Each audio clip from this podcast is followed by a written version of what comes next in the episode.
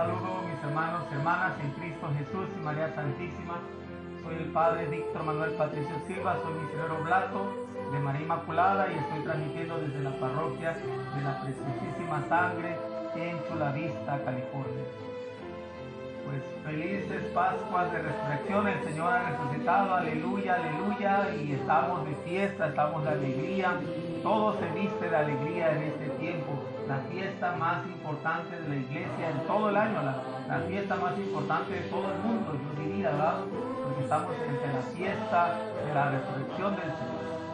Eh, sabemos que en las religiones del mundo, lo que fue Buda, lo que ha sido Mahoma, a lo mejor en otras religiones, los que han sido profetas, los que han sido los iluminados, pues murieron.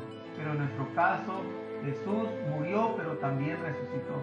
Así que esa es la alegría de la resurrección que estamos viviendo nosotros, eh, de saber que nuestro Dios, Jesús, el Hijo de Dios, que también conocemos como la segunda persona de la Santísima Trinidad, no se quedó en la muerte, sino que resucitó para darnos vida. Yo siempre digo, pues si resucitó, resucitamos juntamente con.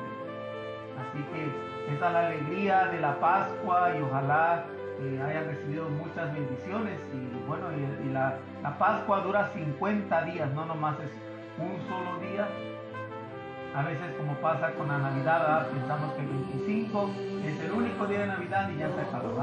Y hay una octava de Navidad, también hay una octava de Pascua y de ahí empieza todo el tiempo de la Pascua que son 50 días para cerrar con la gran fiesta de Dios. Por eso el día de hoy también decidí usar mi sotana blanca ¿va?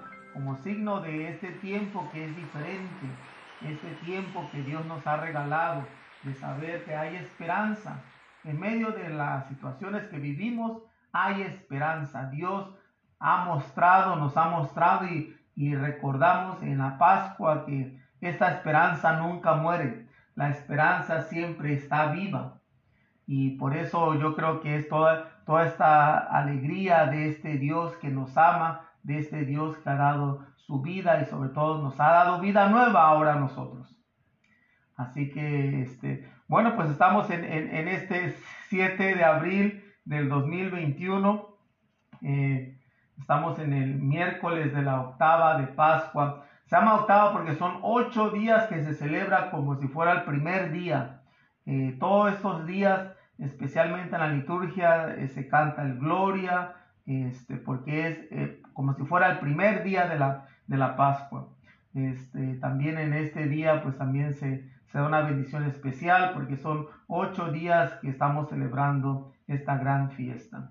Felicitamos a quienes están cumpliendo años en este día. Eh, mi, mi, hermana Fanny, que fue la que vino para el aniversario este, hasta acá, hasta California, para estar con, con nosotros, digo, conmigo y con, y con todos, ¿verdad?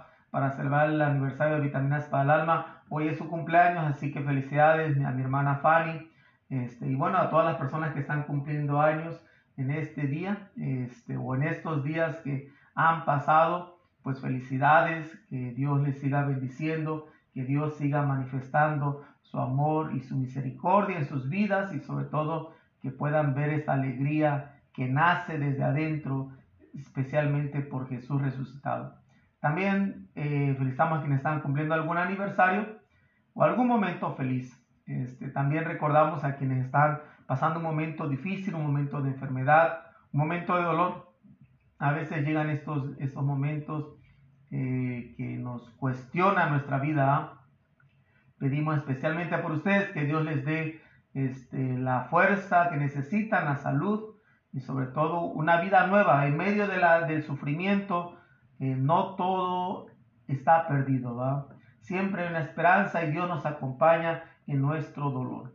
Así que vamos a, empezar en esta sesión de vitaminas para el alma disponiéndonos y poniéndonos en la presencia de Dios. Necesitamos siempre renovar nuestras vidas y yo creo que algo que nos recuerda la Pascua es la renovación, de que algo nuevo está iniciando. Eh, de hecho, con la resurrección de Cristo, pues un nuevo capítulo se abre en la historia del mundo. ¿va? de San Pablo va a decir en una de sus cartas, vana sería nuestra fe si no hubiera resucitado Jesús. Así que yo creo que en esta, en esta certeza de este amor de Dios que nos da vida, eh, nos da fuerza y sobre todo nos reafirma nuestra fe, vamos a disponernos para poder vivir esta, este tiempo pascual. Estamos en la novena a la Divina Misericordia, por eso tengo una, una foto de la Divina Misericordia junto a mí. Este, eh, vamos a encomendar especialmente a este, a este amor que Dios nos ha manifestado en nuestras vidas a través de su, de su pasión, de su muerte y de su resurrección, pues ahora manifestados en, esta, en esta imagen, ¿verdad? en esta devoción que pues es muy popular hoy en día en nuestro, en nuestro pueblo cristiano, el rezo a la Divina Misericordia, recordando a las 3 de la tarde este, este, esta coronilla de la misericordia, donde a lo mejor yo creo que vamos a cerrar nuestros momentos de, de la, de, la, de oración haciendo este, un, pues una, una parte, se puede decir un, un misterio, ¿ah? no, no sé si se llama misterio, pero un, un escenario este, dedicado a la Divina Misericordia, especialmente por las necesidades de, todos nosotros. Así que vamos a, a recordar este amor misericordioso de Dios en nuestras vidas. En el nombre del Padre, del Hijo y del Espíritu Santo. Amén. Cristo ha resucitado de entre los muertos, venid, adorémosle, aleluya. Gloria al Padre y al Hijo y al Espíritu Santo, al Dios que es, que era y que viene, por los siglos de los siglos. Amén, aleluya. Hacemos el himno. Cristo agoniza en el Gólgota, entre suplicios y agravios, y solo dicen sus labios, un perdónalo, Señor pide a Dios por sus verdugos y en ese gesto elocuente nos da la prueba evidente de que es Él el mismo amor. Ha muerto, en el Calvario un fenómeno acontece, todo de pronto oscurece en torno de aquella cruz. Con sus tinieblas nos dice la sabia naturaleza, en su sublime grandeza, que de Cristo era la luz. Ya abandonó su sepulcro, yo resucitaré, dijo, y entonces lo que predijo fue auténtica realidad. Y en esa resurrección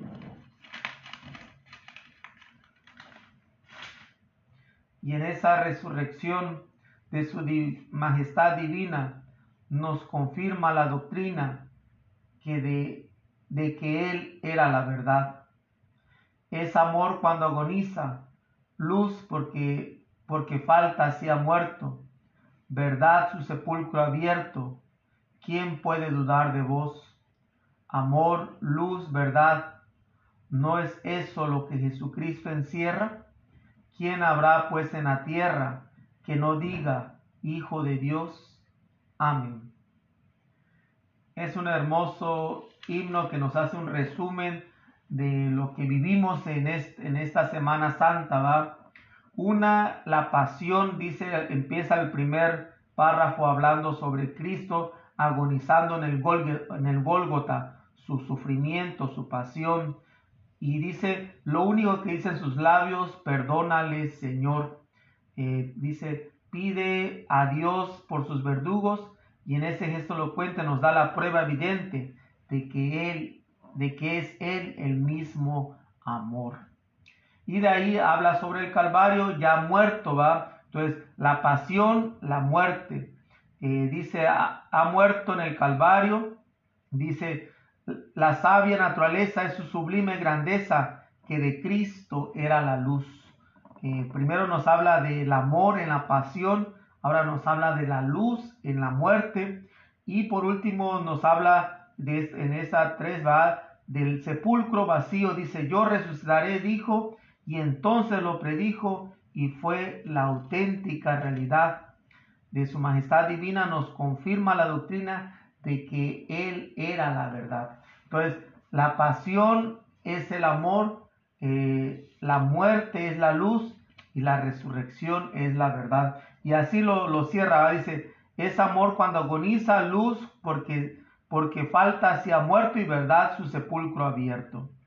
Entonces, eh, ¿quién puede dudar de vos? Dice, amor, luz y verdad. ¿No es eso lo que Jesucristo encierra? Eh, Jesucristo encierra lo que nos dice este autor de este himno. ¿ah? Jesucristo encierra esas tres cosas en su pasión, muerte y resurrección, lo que es el amor, lo que es la luz y lo que es la verdad. Así que en él encontramos pues estas tres características que pueden ayudarnos a nosotros cuando necesitamos amor, cuando necesitamos luz y cuando necesitamos la verdad. La verdad que es un signo de nosotros los cristianos. Vamos a, a disponernos para leer la primera lectura de este domingo, del segundo domingo de Pascua, o que se conoce como el domingo de la octava de Pascua, o también se conoce como el domingo de la divina misericordia. Eh, sabemos que el Papa Juan Pablo II, siendo polaco, este, promovió esta devoción y también eh, pues hizo que se instituyera el segundo domingo de, Pascua como domingo de la misericordia, que fue algo que eh, pues nuestro Señor en la divina misericordia de esta revelación a Santa Faustina Kowalska, este, le pide que, que el segundo domingo de la Pascua se dedique a la divina misericordia. Y el Papa Francisco, siendo polaco, digo, a lo mejor eh, hasta cierto punto puede ser a, que influyó, ¿va? Este, eh, pues él aceptó eso y elevó el segundo domingo como domingo de la misericordia. Así que este, vamos a escuchar la primera lectura, es del, del libro de los Hechos de los Apóstoles, capítulo 4, versículo 32 al 35. Dice la lectura. La multitud de los que habían creído tenía, una, tenía un solo corazón y una sola alma. Todo lo poseían en común y nadie consideraba suyo nada de lo que tenía. Con grandes muestras de poder los apóstoles daban testimonio de la resurrección del Señor Jesús y todos gozaban de gran estimación entre el pueblo. Ninguno pasaba necesidad pues los que poseían terrenos o casas los vendían, llevaban el dinero y lo ponían a disposición de los apóstoles. Y luego se distribuía según lo que necesitaba cada uno. Palabra de Dios, te alabamos Señor. El punto central de, esta lectura de los Hechos de los Apóstoles, que sabemos que los Hechos de los Apóstoles fue escrito por San Lucas, según este, los biblistas, los historiadores, Este, San Lucas escribió eh, el Evangelio de San Lucas, pero también este, los Hechos de los Apóstoles, que se conoce como el Evangelio del Espíritu Santo. Ah, así es otro nombre que se le da a los Hechos de los Apóstoles. Una porque es la acción del Espíritu después de la resurrección. Y por eso a mí me encanta decirlo así, ¿va? como si fuera, pues, eh, decir que es el Evangelio del Espíritu Santo, porque nos habla de esta presencia del Espíritu en todo su esplendor después de la resurrección de Cristo. Así que este, nos, San, San, Lucas nos quiere mostrar pues, este, este gran relato de las primeras comunidades. Es una síntesis que parece muy intencionada, se ve que hay una intención muy profunda del autor que es Lucas y que quiere ofrecer en los, en los primeros capítulos de, la, de su narración. Eh, ¿Qué es lo que está pretendiendo a lo mejor Lucas? Es ofrecer un ideal de la vida de la comunidad primitiva para proponerlo a su comunidad, porque San Lucas eh, que también estuvo con, San Pedro y, San Pablo. Este, él pues pasó por las comunidades de Corintio o de Efeso, donde fue donde más participó. A lo mejor Él quiso como mostrar a ellos como un modelo de la verdadera iglesia de Jesucristo que nace de la resurrección y nace del Espíritu. Él a lo mejor en este sentido quiso enseñarle a estas comunidades, a estas primeras comunidades, lo que había sucedido eh, después de que Jesús había resucitado. Es, es, es interesante porque primero dice la multitud de los que habían creído.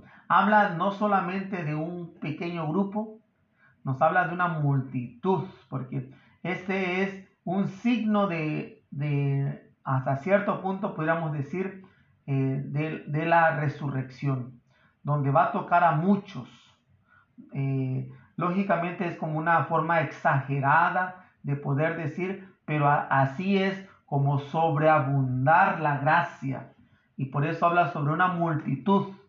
A lo mejor realmente no era una multitud, porque sabemos que este, ah, se, pretende a lo mejor hasta cierto punto exagerar para que se vea la, expresión, para que el oyente pueda entender este desbordamiento de la gracia eh, que, que impacta a muchos.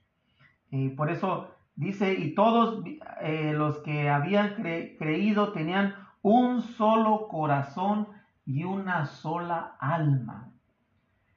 es hermoso que lo ponga así, como fruto de la resurrección, una esta multitud que significa cuando hay mucho más gente, pues hay más diversidad, ah, hay mucho, muchas más diferencias. Mientras más grande sea la comunidad, pues es más pensamientos, más maneras de pensar, ¿va?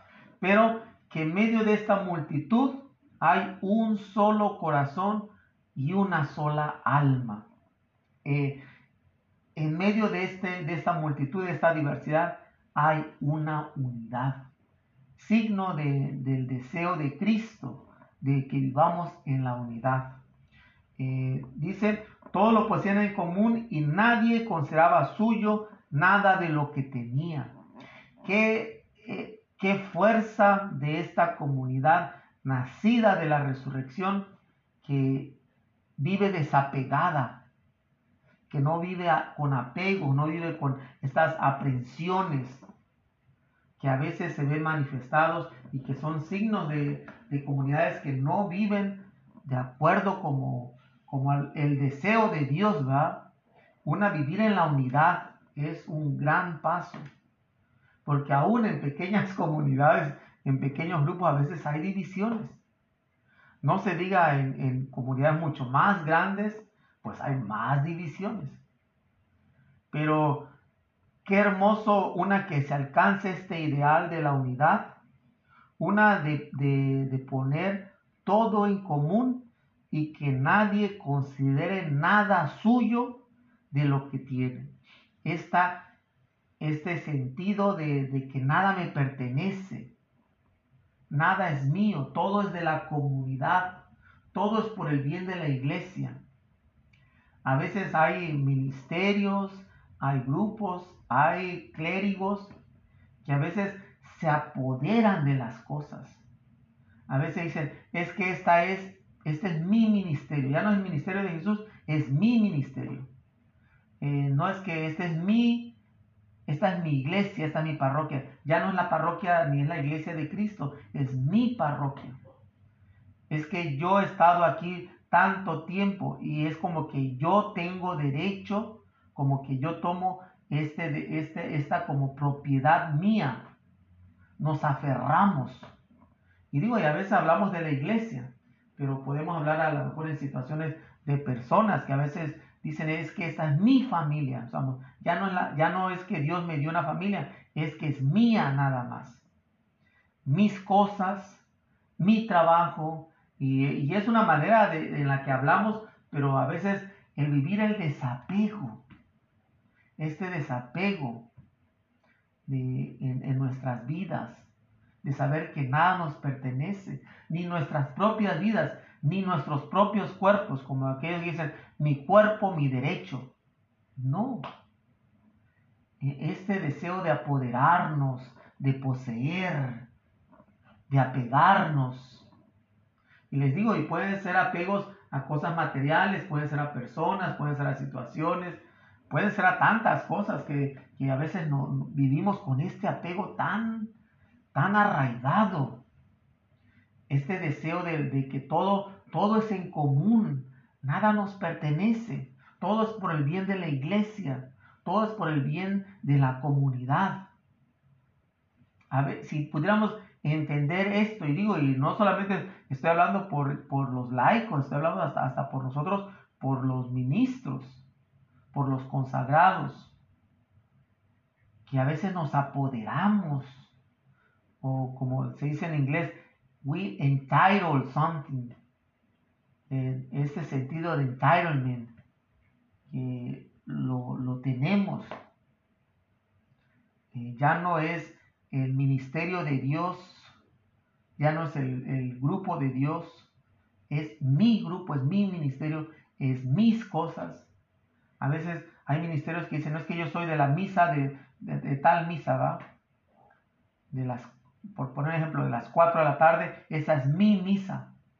No, es la, la misa de la, de la iglesia, de la parroquia, pero no es tu misa. Si se te pidiera a lo mejor servir en otra misa, pues adelante. Y les digo, y sucede en ministerio, sucede en, nosotros clérigos, y sucede en nuestras familias también. Que a veces los hijos eh, sienten que se lo merecen. No hay sentido de agradecimiento. Este, este es el gran ideal de la comunidad. Es el gran ideal de, pues, de toda familia, al final de cuentas es el ideal de la iglesia, es el ideal del mundo. Eh, el punto central yo creo que, que San Lucas quiere remarcar es esto, dice, con grandes muestras de poder, los apóstoles daban testimonio de la resurrección del Señor Jesús y todos gozaban de gran estimación entre el pueblo. Eh, la predicación de la resurrección es fruto es fruto o nos da el fruto de la comunidad. Eh, en Cristo resucitado encontramos el sentido de nuestra comunidad. En Cristo resucitado encontramos la razón de ser de nuestras vidas y la razón de ser de nuestras familias, de nuestros movimientos, nuestros grupos, nuestros ministerios, nuestras vocaciones. Es fruto de la resurrección de Cristo. Cristo resucitado y por eso tenemos que dar una, muestra de vida nueva. No quedarnos ahí. Eh, y dice, ninguno pasaba necesidad. Ninguno pasaba necesidad. El gran reto de la iglesia, el gran reto del mundo. ¿Cómo podemos vivir en un mundo donde hay gente que pasa necesidad? ¿Cómo podemos vivir en un mundo donde hay gente que carece de lo necesario? El gran reto de la iglesia y por eso la iglesia va a reafirmar y va a querer siempre ayudar a los más pobres porque ese es el llamado de Jesús resucitado de las primeras comunidades donde nadie tiene que pasar necesidad. Y a veces yo digo, hay necesidad a veces, y no estoy hablando a veces necesidad de cuestiones económicas, que a lo mejor es lo que quiere remarcar aquí, pero a veces necesidades en las familias, necesidades de amor, necesidades de otras cosas que a lo mejor no son materiales, pero hay una necesidad. Porque hay familias, iglesias, comunidades donde hay gente que sufre en medio y no hay quien los acompañe, quien los ayude. Dice, pues los que poseían, y ahí donde decía el sentido monetario, a los que poseían terrenos en casa lo vendían y llevaban el dinero y lo ponían a disposición de los apóstoles. Eh, este es una, sin lugar a dudas, es una crítica para el mal uso y el abuso de la propiedad privada que tanto se defiende en nuestro mundo como signo de la libertad. Se habla de la propiedad privada y yo creo que este, en un sentido no es malo, porque es algo de la, propio de la libertad humana, que tengamos algo, ¿verdad? y que a lo mejor y, lo cuidemos, porque cuando, cuando hasta cierto punto digo, eh, podemos ser que es nuestro, pues lo cuidamos más, ¿verdad? Cuando nos cuesta, lo cuidamos más. Pero a veces hay un mal uso y hay un abuso de la propiedad privada. Cuando hay aquellos que quieren acumular y tener solamente para ellos. A lo mejor lo consiguieron con su esfuerzo, con su trabajo.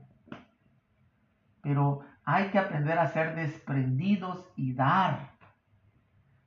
A lo mejor no se te va a acabar todo. Hay gente que acumula y, digo, a lo mejor ojalá me escucharan, ¿verdad? Pero a lo mejor ni me escuchan. este, digo, hay gente que tiene millones y millones y millones de dólares o euros o pesos. Y, y aún aunque este, vivieran mil años, van a tener dinero para vivir. Como si van a vivir toda la eternidad. ¿Y por qué no a lo mejor distribuir de lo que tienen?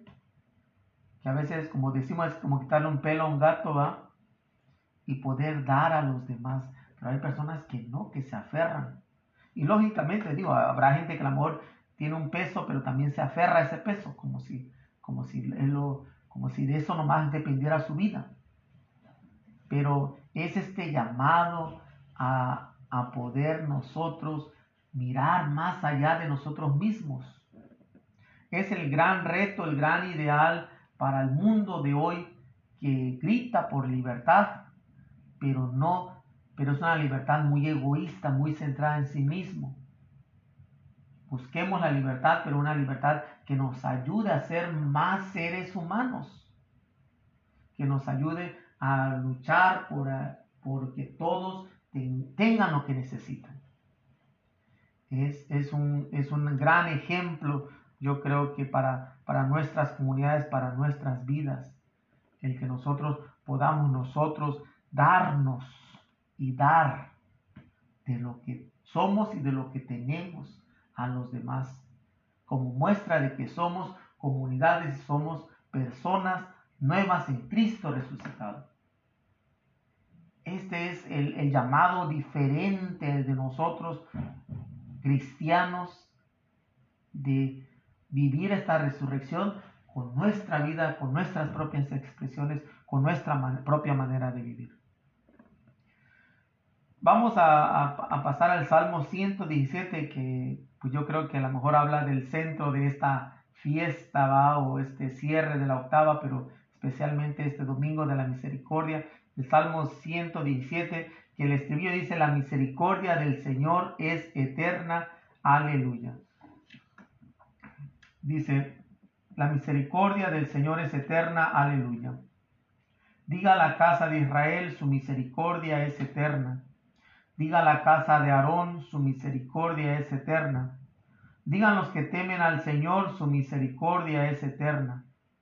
La diestra del Señor es poderosa, la diestra del Señor es nuestro orgullo. No moriré, continuaré viviendo para contar lo que el Señor ha hecho. Me castigó, me castigó el Señor, pero no me abandonó a la muerte. La piedra que echaron los constructores es ahora la piedra angular. Esto es obra de la mano del Señor, es un milagro patente. Este es el día del triunfo del Señor, día de júbilo y de gozo. Gloria al Padre y al Hijo y al Espíritu Santo, como era en el principio, ahora y siempre, por los siglos de los siglos. Amén. La misericordia del Señor es eterna. Aleluya. Eh, me encanta este salmo especialmente porque habla de la misericordia eh, y yo digo que lógicamente estamos llamados a ser apóstoles de la misericordia. Ah, apóstoles significa enviado, eh, somos enviados por la misericordia y tenemos que ser testigos de esta misericordia a los demás. Y por eso el estribillo, eh, si de alguien recibimos la misericordia pues de Dios mismo, él, porque su misericordia es eterna. Este, Dios que nos ha, mostrado a través especialmente de la historia de la salvación que esta misericordia es eterna y que se ha mostrado desde los, nuestros patriarcas, desde nuestros antepasados hasta hoy mismo. Dice, este, la diestra del Señor es poderosa, la diestra del Señor es nuestro orgullo. La diestra es la derecha, ¿va? Y la diestra, la diestra o la derecha siempre es símbolo de poder. Eh, entonces, es como decir, este, la, mano, la, la, la mano de Dios, la mano de Dios que es la, la derecha, es poderosa y es nuestro orgullo. En Dios, en su fuerza, en su poder, es donde encontramos nuestra vida. Eh, dice, no moriré. Eh, es interesante porque para el pueblo de Israel, ellos pensaban, eh, había una, hay una manera teológica de decir que este, la persona moría y moría, moría cuerpo y alma, ah, ya no, no como nuestra, nuestro sentido a veces que nosotros adquirimos después con el cristianismo y especialmente por el pensamiento griego de, hacer esta dualidad entre, entre el alma y el espíritu. Eh, pero, y nosotros creemos que muere y el espíritu es el que, el que, el que hasta cierto punto, digo, es una manera eh, simbólica y teológica que ha desarrollado el cristianismo, ¿va? de decir que este, el, cuerpo muere, el espíritu es, va a, a, descansar, ¿verdad? En el Señor. Este, pero aquí en eh, este salmo dice, no moriré, no moriré, continuaré viviendo para contar lo que el Señor ha hecho. Eh, símbolo de la muerte, símbolo del fracaso, ¿va? símbolo de, la, de que Dios ya no, ya no va a estar con nosotros. Eh, era el pensamiento este, judío o hebreo o del Antiguo Testamento.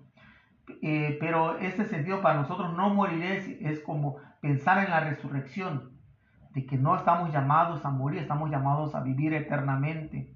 Dice, me castigó, me castigó el Señor, pero no me abandonó a la muerte. Eh, eh, es interesante porque en nuestras vidas también a veces encontramos esta situación que pensamos que, que bueno, no vamos a salir del sufrimiento, del dolor pero eh, el salmista dice, me castigó, me castigó el Señor, pero no me abandonó a la muerte. Él me ha rescatado de la muerte. Y de ahí habla sobre ese sentido del, este, que tomó Jesús como la piedra angular. Dice, la piedra que estaban los constructores es ahora la piedra angular. Eh, este Jesús que murió, que pareciera como que fue la piedra que estaban los constructores, ahora es la piedra fundante, porque la piedra angular, esta, la piedra angular se puede poner en cualquier lugar y va a ser firme y, se acomoda y va a ser el punto central de la construcción, esta piedra angular. Entonces, eh, la piedra que estaban los constructores es, para nosotros es recordar que Dios en, Jesús lo constituyó la piedra angular para nuestras vidas. Eh, este es el día del triunfo del Señor, día de júbilo y de gozo. Para nosotros es la resurrección la que nos está hablando. Para el pueblo de Israel a lo mejor está hablando de, las hazañas de Dios en, algunos acontecimientos que ellos vivieron, especialmente en el éxodo, en, la liberación del pueblo de Israel de Egipto.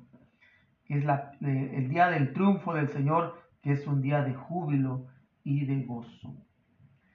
Eh, es interesante, yo creo que nosotros como ah, apóstoles de la misericordia, el poder pensar en eso, el poder, una, cantar la misericordia de, de Dios, pero especialmente reconocer que Él nos ha, ha tenido misericordia de nosotros, nos ha liberado de muchas cosas, nos ha dado vida nueva, nos ha dado la fe, nos ha dado el amor, nos ha dado la esperanza. Nos ha dado todo lo que esperábamos en Jesús, nos los ha dado. Y eso es fruto de su misericordia. Nosotros ahora somos apóstoles que llevamos esta misericordia a otros que lo necesitan. Vamos a hacer las peticiones. Dice, la cercanía de Jesús resucitado hace arder nuestros corazones con el fuego de su amor Alegres le decimos, Señor, quédate junto a nosotros. En ocasiones experimentamos el desconcierto, la desilusión. No permitas que nos separemos de la iglesia de la que somos miembros. Señor, quédate junto a nosotros. A veces la tristeza se apodera de nosotros y queremos dejarlo todo, que sepamos reconocerte cerca y leamos nuestra historia a la luz de tu palabra. Señor, quédate junto a nosotros. Somos duros de corazón y nos cuesta entender tu designio de salvación, pero cuando lo rechazamos, experimentamos el vacío y la desazón. Señor, quédate junto a nosotros. En el sacramento de la Eucaristía sigues haciéndote contemporáneo nuestro. Haz que alimentados por ella crezcamos en la amistad contigo. Señor, quédate junto a nosotros. Ahora en silencio ofrezcan sus propias necesidades.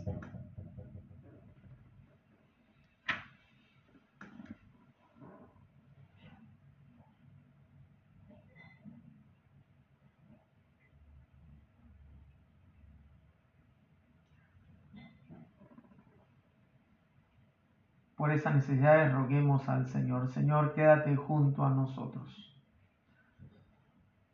Pues confiando en este Dios, vamos a ofrecer un, un escenario de, la Divina Misericordia en esta novena. Eh, vamos a pedirle eh, su misericordia por cada uno de nosotros. Este, vamos a hacer este, y ofrecer todo esto que ustedes han puesto, las intenciones, las necesidades, eh, poniéndolas en la misericordia de Dios y vamos a decir, Padre eterno, yo te ofrezco el cuerpo y la sangre, el alma y la divinidad de tu amadísimo Hijo, nuestro Señor Jesucristo, como expiación por nuestros pecados y los pecados del mundo entero. Por su dolorosa pasión, ten misericordia de nosotros y del mundo entero.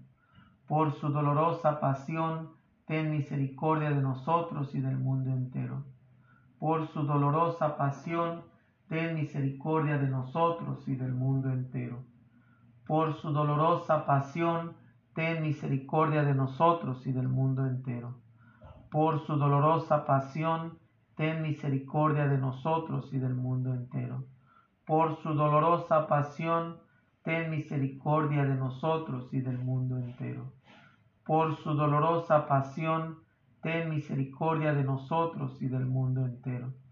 Por su dolorosa pasión, ten misericordia de nosotros y del mundo entero.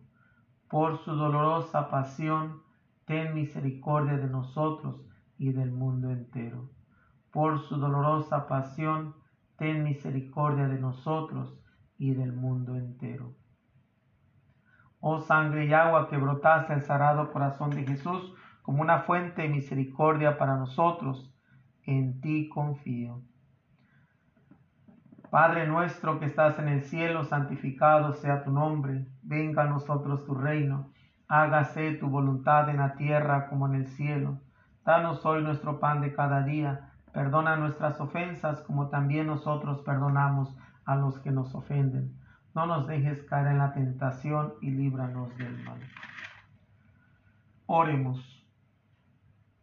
Oh Dios, que todos los años nos alegras con la solemnidad de la resurrección del Señor, concédenos propicio llegar a la alegría eterna mediante las fiestas que celebramos en, este, en el tiempo. Por nuestro Señor Jesucristo, tu Hijo, que contigo vive y reina en la unidad del Espíritu Santo y es Dios por los siglos de los siglos. Amén. El Señor esté con ustedes. Y la bendición de Dios Todopoderoso, Padre, Hijo y Espíritu Santo, descienda sobre ustedes y permanezca para siempre. Amén. Algo que hablábamos a lo mejor eh, eh, reflexionando la primera lectura de este domingo es de que a veces sentimos que todos nos lo merecemos y a veces exigimos o a veces ah, tomamos cosas que pareciera que eh, es de nuestra propiedad Vivimos tan apegados a tantas cosas. Y digo vivimos porque también no quiero decirle que, yo soy el, eh, este, el desapego caminando, ¿va? Este, a veces también me apego a algunas cosas, algunas situaciones, algunas personas. Eh, vivir en el desapego yo creo que es, es la gran enseñanza para nosotros. Eh, y yo creo que cuando uno aprende a desapegarse, uno vive más agradecido, porque uno sabe que todo es don de Dios, todo es generosidad de alguien más, el trabajo de alguien más. No es que yo me lo merezca, no es que es mi derecho, sino que es algo que a lo mejor a mí se me ha ayudado de alguna manera u otra, especialmente como la vida, que no, no me pertenece, yo no decido ni cuándo voy a tenerla, ni hasta cuánto tiempo voy a tenerla. Entonces vivir en, en el agradecimiento y a veces tampoco vivir en la queja, ¿va? Porque a veces nos la pasamos la vida quejando, quejándose y quejándose, como si, este, pues bueno, especialmente aquellos que sienten que todos se lo merecen, pues se la van a pasar quejando porque piensan que nadie nace como ellos quieren, porque ellos son el centro del mundo y todos tienen que agacharse y obedecer nada más. Eh, entonces yo creo que a lo mejor ahí el signo del ser agradecidos con lo que Dios nos ha dado, con lo que Dios nos ha prestado, el ministerio que nos ha dado. Digo, no me pertenece el ministerio, me pertenece mi, aún mi ministerio sacerdotal, no me pertenece el, el ministerio de Jesús. Así que vivir agradecidos, saber agradecer es el pensamiento que quiero leer el día de hoy. Dice, siempre es un buen momento el tener un recuerdo agradecido. Son muchos quienes a lo largo del tiempo han dejado su huella en ti. Experiencias sobre, la, sobre las que puedes recordar nombres. Quizá algunos te hayan lanzado una aventura para sacar algo de ti y despertar tu yo dormido, consiguiendo aquello que te parecía imposible, cambiar, crecer y madurar. Descubrir en ti las huellas de otros amigos encontrados a lo largo del camino todo esto es motivo de alegría y gratitud. Es motivo de gratitud el que hayas podido experimentar a Dios, creer en la vida y en tu capacidad de encuentro, creer que, que alguien haya podido ayudarte a descubrir lo mejor que hoy existe dentro de ti. Agradece pues a aquellos que desde su manera de ser te ayudaron a ser más humano, más sencillo, más sensible a las cosas de Dios. A aquel que inesperado y oportuno supo escucharte comprensivo. Aquellos con quienes compartiste tus ratos de juego. Aquel que te ayuda a develar tu riqueza interior. Aquel con su gran bondad, que con su gran bondad te hizo ser sencillo aquel que descubriste un día y se quedó en ti, aquel que corrigiéndote con cariño te hizo caminar, aquel que con su vida incansable te animó a luchar, aquel que, que sin cansancio siempre esperó lo mejor de ti, aquel que te exigía siempre haciéndote crecer en la grandeza, aquel que te hace sentir importante cuando necesita de ti, aquel que estando lejos lo sentiste cerca, aquel que con su desacuerdo te hace descubrir tu verdad, aquel que sabes que te quiere y siempre te espera, aquel que siempre te anima a ver lo positivo, aquel que te quiere como eres, animándote a crecer aquel que con, tu, con su necesidad de ti hizo que te sintieras único, aquel que con su experiencia interior te ayudó a conocer a Dios y te anunciaron la buena noticia. Yo te amo, eres precioso a mis ojos, tú eres mío, dice Dios. Qué hermoso pensamiento para pensar en, aquellos que han estado en nuestra vida y el ser agradecido, saber agradecer. Porque yo creo que siempre es un buen momento como empieza este pensamiento. Es un buen momento el tener un recuerdo agradecido. Yo creo que ahí es donde a veces encontramos fuerza. Cuando vemos momentos que tenemos que agradecer, nos da fuerza. Dice, son muchos. Y yo creo que sí han sido muchos que a lo largo del tiempo han dejado una huella en ti, han dejado una huella en mí. Experiencias, dice, sobre las que puedes recordar nombres y, y esas personas o esos, esos muchos tienen nombre o a veces hasta los olvidamos, pero eh, agradecer, el tener el recuerdo de, de ese agradecimiento. Hay personas que nos han lanzado a la aventura para sacar algo de nosotros que a veces parecía imposible. A veces hay personas que dicen, bueno, anímate, hazlo. Y, ay, es que no puedo, pero te animan y, y lo que tú piensas que no puedes, lo, lo, haces.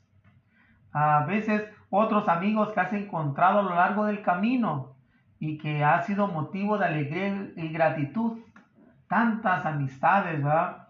Dice, es, es motivo de gratitud el que hayas experimentado a Dios, a creer en la vida, en tu capacidad de encuentro, creer que alguien haya podido ayudarte a descubrir lo mejor que hoy existe dentro de ti. Y de ahí empieza a nombrar a diferentes aquellos, aquellos a, eh, a quienes hay que agradecer, hay que agradecer, especialmente a aquellos, dice, que desde su manera de ser te ayudaron a ser más humano, más sencillo, más sensible a las cosas de Dios. Cuántos instrumentos Dios utilizó para que pudiera ser, Dios pudiera, pudiera ser una realidad en nuestras vidas. Digo, Él ha estado ahí, pero necesitó instrumentos. Aquellos que a veces fueron inesperados, pero fueron oportunos y supieron escucharte comprensivamente. Aquellos con quienes compartiste tus largos ratos de juego. Aquellos tantos amigos que jugamos y bailamos y agradecer a ellos. Dice, aquel que te ayuda a develar la riqueza interior que tienes, porque tú tienes una riqueza que es inigualable aquel, aquel que con su gran bondad te hizo ser más sencillo, de aquel que hizo descubrir un día, que descubriste un día y se quedó ahí. Hay personas que los conocemos y se quedan para siempre, hay personas que a veces conocemos y se acaba, se termina por diferentes circunstancias, pero hay personas que se quedan ahí. Aquellos que te han corregido con cariño y te han hecho caminar, aquel que con su vida incansable te animó a luchar, aquel que sin cansancio siempre esperó lo mejor de ti. ¿Cuántas personas? Y yo creo que aquel dice, aquel que te exigía siempre haciéndote creer, crecer en la grandeza, aquel que te hace sentir importante cuando necesita de ti, aquel que estando lejos lo siente cerca. Tantas personas que hemos encontrado y, y el agradecer a ellos, aún aquellos que a lo mejor han estado en desacuerdo, pero que nos hacen sacar nuestra verdad. Aquel que dice que sabes que te quiere y siempre te espera. Aquel que siempre te anima a ver lo positivo. Aquel que te quiere como eres, animándote a crecer. Aquel que con su necesidad de ti hizo que te sintieras único, única. Aquel que con su experiencia interior te ayudó a conocer a Dios y te anunció la buena nueva aquellos, a tantos que han estado en mi camino, yo creo que más que agradecer. Gracias por, por estar ahí. Yo creo que vale la pena en agradecer, agradecer todo lo que, lo que tenemos. Nada nos pertenece, como en la primera lectura. Todo es don, todo es gracia. Ser agradecidos por lo que somos y lo que tenemos y seremos más felices. Un corazón agradecido es mucho más feliz. Un corazón que se queja, que se amarga, al final es una vida desgraciada. Vivir agradecidos y vivir siempre de que todo es don y todo es gracia, todo es gracia de Dios. Vivir agradeciendo, agradeciendo. Gracias. El Señor esté con ustedes y la bendición de Dios Todopoderoso, Padre, Hijo y Espíritu Santo, descienda sobre ustedes y permanezca para siempre. Amén. Pues que la preciosísima sangre de Cristo los cubre, los proteja siempre. Eh, sean felices, sean que los demás sean felices. Gracias por estar aquí y nos vemos mañana, primeramente Dios. Vamos a mitad la segunda lectura y el día viernes el Evangelio. Eh, y bueno, pues a ahí estamos para servirles. Este, pues, y bueno, seguimos adelante. Bueno, que tengan un excelente día. Dios les bendiga. El Señor ha resucitado. Aleluya, aleluya. Amén.